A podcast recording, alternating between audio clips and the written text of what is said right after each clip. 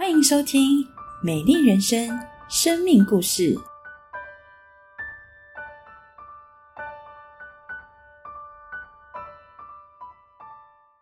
大家平安，我是建龙。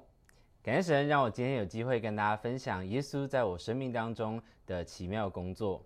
我生长在一个美满的家庭，我的父亲是一位医生，我的妈妈是家庭主妇，我有两个哥哥。我从小生活没有缺乏。我在国小的时候在加拿大住了四年，所以因此我的英文能力往往比同年龄的人还要更加的好。回到台湾后，虽然我很不适应台湾的读书环境。但我依然努力的读书，也顺利的考上了一所不错的私立中学。从小到大，身旁的亲人、老师、朋友常会说建龙是个聪明的孩子。然而，国中时期的我成绩非常非常的糟，总是掉车尾。虽然知道读书很重要，考试很重要，会预关到我未来的大学、未来的工作、我的人生，但是。我就是没有动力去读书，我内心常疑问着：这一切的价值在哪里？读书、考试、赚钱、买车、买房、过富足的呃物质的生活，满足人对我的期待。然后呢？我究竟为什么活着？我又要为什么而活呢？现今回想起来，耶稣很早的时候就不住的在我的心门外叩门。我我小在加拿大读的是教会的学校，我们每个礼拜会有崇拜，会一起唱诗歌。回到台湾后，我读的国高中也是一所基督教的私立呃中学，每周我们也有崇拜，校长、辅导主任也常常带我们祷告。但即便如此，我并不认识耶稣。在升高二的暑假，我到中国广州的育幼院做服务，那次的服务并没有让我突然找到人生的方向。但是有一位老师告诉我说：“神就是爱。”在高二的寒假，在上帝巧妙的安排下，当时都不信耶稣的我，跟我父亲一同参加了由一群基督徒医师所组成的医疗服务团。我们到云南去进行医疗服务，在当中，我看见一群基督徒的医师，在长达十年的时间，每年用他们过年为数不多的假期，到一个陌生的环境去服务。我开始好奇，究竟在背后推动他们的动力到底是什么呢？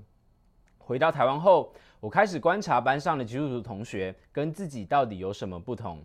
有一位同学总是充满阳光，明明考试成绩考得比我还要差，但却总是反过来安慰我。另外基督徒同学则因为我跟他说我觉得我不需要耶稣，而在我面前哭了。因着这些同学的邀请。在高二时，我踏入了教会。然而，当时的自己只是因为觉得教会的氛围很好，很喜欢大家一起聚会、一起分享而留下。我的心里并没有真的相信耶稣。高中毕业的那个暑假，我参加了学校到缅甸的服务队。虽说是服务队，但我更深深的觉得自己反而是那个被服务的人。虽然当时缅甸的经济条件远不及台湾。在物质上，他们理应是缺乏的，但他们仍然非常慷慨的给予，并且是欢喜快乐的给予。有一位当地年龄与我相仿的老师跟我说：“我们爱是因为神仙爱我们。”我深深的被震撼。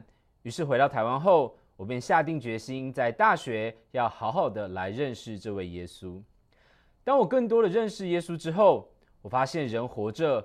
不只是为了要达成很多的丰功伟业，有很多的头衔，而是上帝爱我们，为我们每一个人的生命都预备了一个完美的计划，并且他期待我们放下我们的想要，单单的跟随他，学习起来服侍他。于是，在大学的四年当中，上帝帮助我更多的认识他，建造我，并且使用我在许多大小的事上可以学习服侍他。感恩神，当我选择起来服侍他的时候，耶稣也顾念我的家人。信耶稣后，我开始很担心我的家人，觉得他们没有办法相信耶稣。我虽然会为他们祷告，但我其实心里非常非常的没有信心。还记得很深刻的有一次，是我跟家人一同出游回来后，我深深的因着我与父亲及哥哥们的价值观有如此的不同而感到绝望。我觉得他们一定没有办法相信耶稣。很奇妙的，上帝的大手不住的在我的家庭当中动工。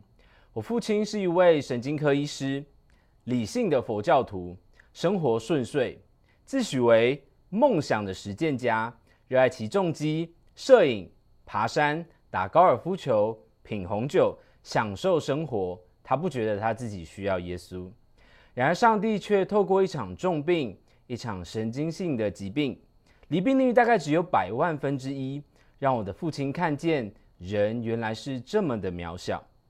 在牧长的探访，以及弟兄姐妹的祷告，以及父亲身旁基督徒的陪伴当中，我的父亲相信了耶稣，受洗归入主的名下。而我的母亲及二哥也陆续在上帝的带领下相信了耶稣。更多前书二章九节，如经上所记，神为爱他的人所预备的是眼睛未曾看见，耳朵未曾听见，人心也未曾想过的。感谢神，他的预备总是超乎所求所想。